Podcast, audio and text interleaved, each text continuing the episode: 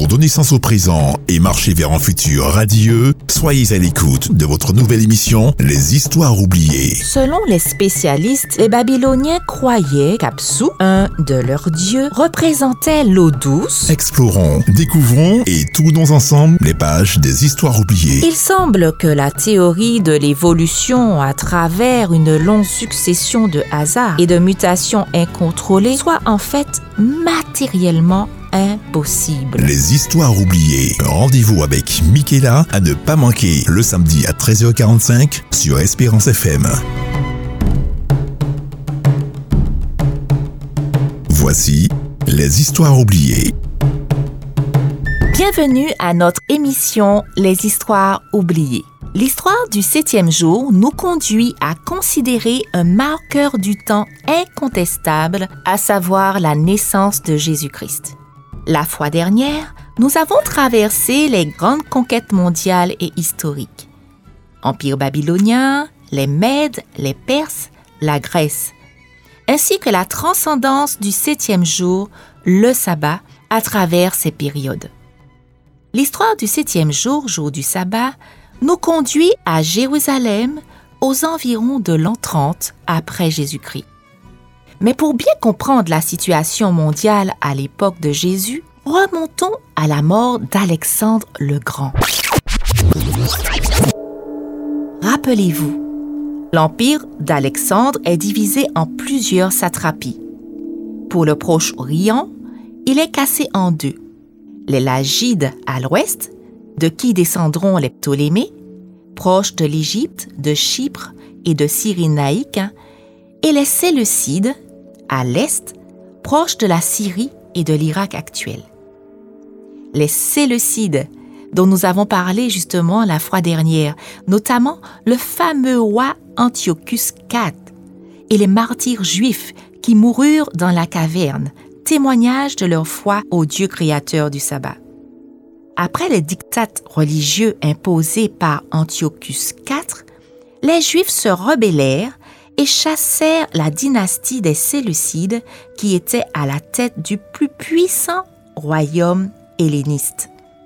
Les Juifs rebelles vont former à Jérusalem un petit pouvoir très fragile autour du temple. C'est en 164 avant Jésus-Christ que les Juifs reprennent la main sur Jérusalem. Malheureusement, la Judée, de par sa situation, se retrouve impliquée dans des batailles et s'inscrit dans une forme d'instabilité politique. C'est dans ce contexte que la puissance romaine va contrôler cette zone avec une date importante, l'an 63 avant Jésus-Christ, qui correspond à l'entrée du général romain Pompée à Jérusalem et dans le Temple. Après une douloureuse période de rivalité locale, une solution se dessine. Un roitelet est à leur disposition. L'homme fort qui monte, c'est Hérode le Grand, fils d'Antipater, chef des Duménéens du sud de la Judée. Voilà posé le contexte politique concernant la naissance de Jésus.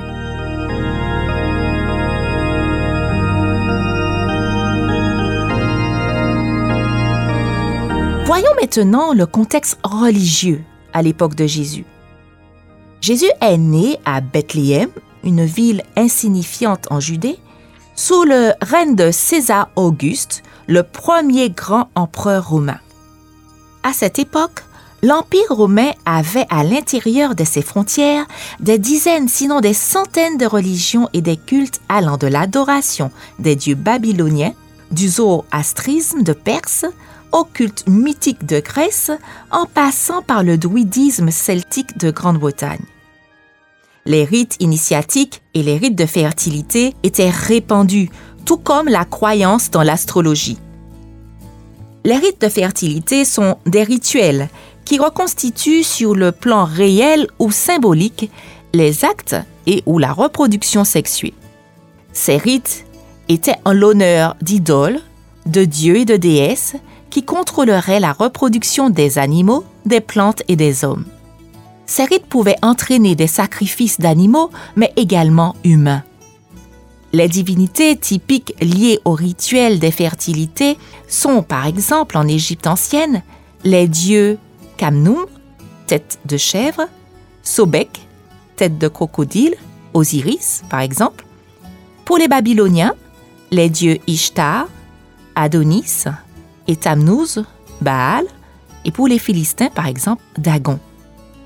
Souvent dénudés, ces dieux avaient dans leur présentation une proéminence des organes sexuels reproducteurs, directement ou symboliquement représentés. Par exemple, pour le dieu égyptien Sobek, le symbole de l'organe sexuel est associé à un épi de maïs. Savez-vous que les rituels de fertilité existent encore aujourd'hui dans certains pays et certains peuples? Dans les civilisations dites modernes et de culture occidentale, on peut retrouver certains symboles. Par exemple, l'œuf à la fête de Pâques, les amulettes, le lapin, entre autres, qui ont traversé les époques. Hugh Hefner, fondateur du magazine Playboy, a d'ailleurs choisi ce logo. Ce logo a été proposé par Art Paul parce qu'il représentait le symbole traditionnel du sexe et de la fertilité. Les Romains, qui assujettissaient les Juifs à l'époque de Jésus, étaient eux-mêmes captivés par la religion et culture des Babyloniens, ils aimaient aussi celle des Grecs. Les Romains ont donc adopté les dieux des Babyloniens et également ceux des Perses et des Grecs. Ils l'ont intégré à leur propre culte. Il en est sorti un mélange de cultes, celui des morts, l'adoration du soleil, l'adoration de l'homme en la personne de l'empereur, une religion qui ne révérait pas un seul Dieu, mais plusieurs. D'ailleurs, on trouve encore aujourd'hui l'influence de ces croyances au sein de courants spirituels et de doctrines de religions dites monothéistes, par exemple, l'histoire révèle que l'ancienne classe sacerdotale de Babylone a dû partir quand les Médo-Persans sont arrivés à Babylone. Alors, les sacerdoces babyloniens ont fui et ont créé la ville de Pergame, et ils ont amené avec eux leur pierre blanche qui était connue comme la pierre de Palladium. Et le grand prêtre de ce sacerdoce avait le titre de Pontifex Maximus, c'est-à-dire pontife suprême. Il avait des clés et une mitre sur sa tête. Quand les Grecs ont conquis les Médo-Perses, ils n'ont pas touché au sacerdoce babylonien. Et après, les Romains ont conquis le même territoire. Le sacerdoce a été un peu nerveux, je dirais. C'est ainsi qu'Atal III, qui était le dernier roi pontifice, a donné son titre, à savoir Pontifex Maximus à Rome. C'est ainsi que l'empereur romain acquit le titre de Pontifex Maximus. D'ailleurs, si vous allez à Rome, il est possible de voir les statues des empereurs romains avec le nom et après les lettres P et M. Dans l'année 378 après Jésus-Christ, l'empereur chrétien Gratian a refusé le titre. Et depuis ce jour, Damasèse, l'évêque de Rome, a pris ce titre jusqu'à présent. C'est ainsi que le titre est resté et est aujourd'hui porté par les papes catholiques romains. Est resté également le symbole des clés et le port de la mitre. Les Juifs, de leur côté, n'adoraient qu'un seul Dieu, quoiqu'entouré de toutes sortes de représentations de divinités. Après cette grande parenthèse qui nous a permis de planter le contexte politique et religieux à l'époque de Jésus-Christ, nous nous retrouvons à Jérusalem, comme je le disais, environ l'an 30, au temps où Jésus-Christ était parmi les Juifs. Jésus-Christ connaissait le sabbat et le respectait. En effet, le jour du sabbat il avait la coutume d'aller à la synagogue pour enseigner et adorer. Les chefs religieux le surveillaient constamment. Certains des rabbins de son époque disputaient avec lui de la façon convenable d'observer le sabbat. Il y a six jours pour le travail, tu l'ignorais. Viens donc te faire guérir un de ces jours-là. Pas le jour qui est celui du sabbat. Bande d'hypocrites Chacun de vous détache bien son âne ou son bœuf de la mangeoire pour le mener à l'abreuvoir le jour du sabbat. Alors cette descendante d'Abraham que Satan a tenue en son pouvoir pendant 18 ans, ne fallait-il pas la délivrer en ce jour du sabbat? Ce que faisait Jésus-Christ le jour du sabbat il y a 2000 ans était certes révolutionnaire. En guérissant des malades ce jour-là, il gagna le cœur des gens du commun et rétablit le vrai sens du sabbat, sens donné par Dieu dès la création. Jésus, par sa mission de réconciliateur des hommes avec son Père, rencontra l'opposition des chefs religieux. En effet, ces derniers avaient ajouté à la simple observation du Saint Sabbat une liste de règles humaines qui alourdissaient ce jour, enlevant joie et liberté. Le fait de rétablir la vraie observation du sabbat dans toutes ses dimensions, mentale, physique et spirituelle, le mit directement en conflit avec les dirigeants religieux. En se réclamant lui-même le Seigneur du sabbat, il défiait leur autorité spirituelle. Un défi qui l'amènera à son infâme procès et à sa mort sur la croix. Comprenons que, contrairement polythéisme ambiant, les Juifs servaient un Dieu qu'ils ne voyaient pas. Ils n'avaient pas d'image, de peinture le représentant.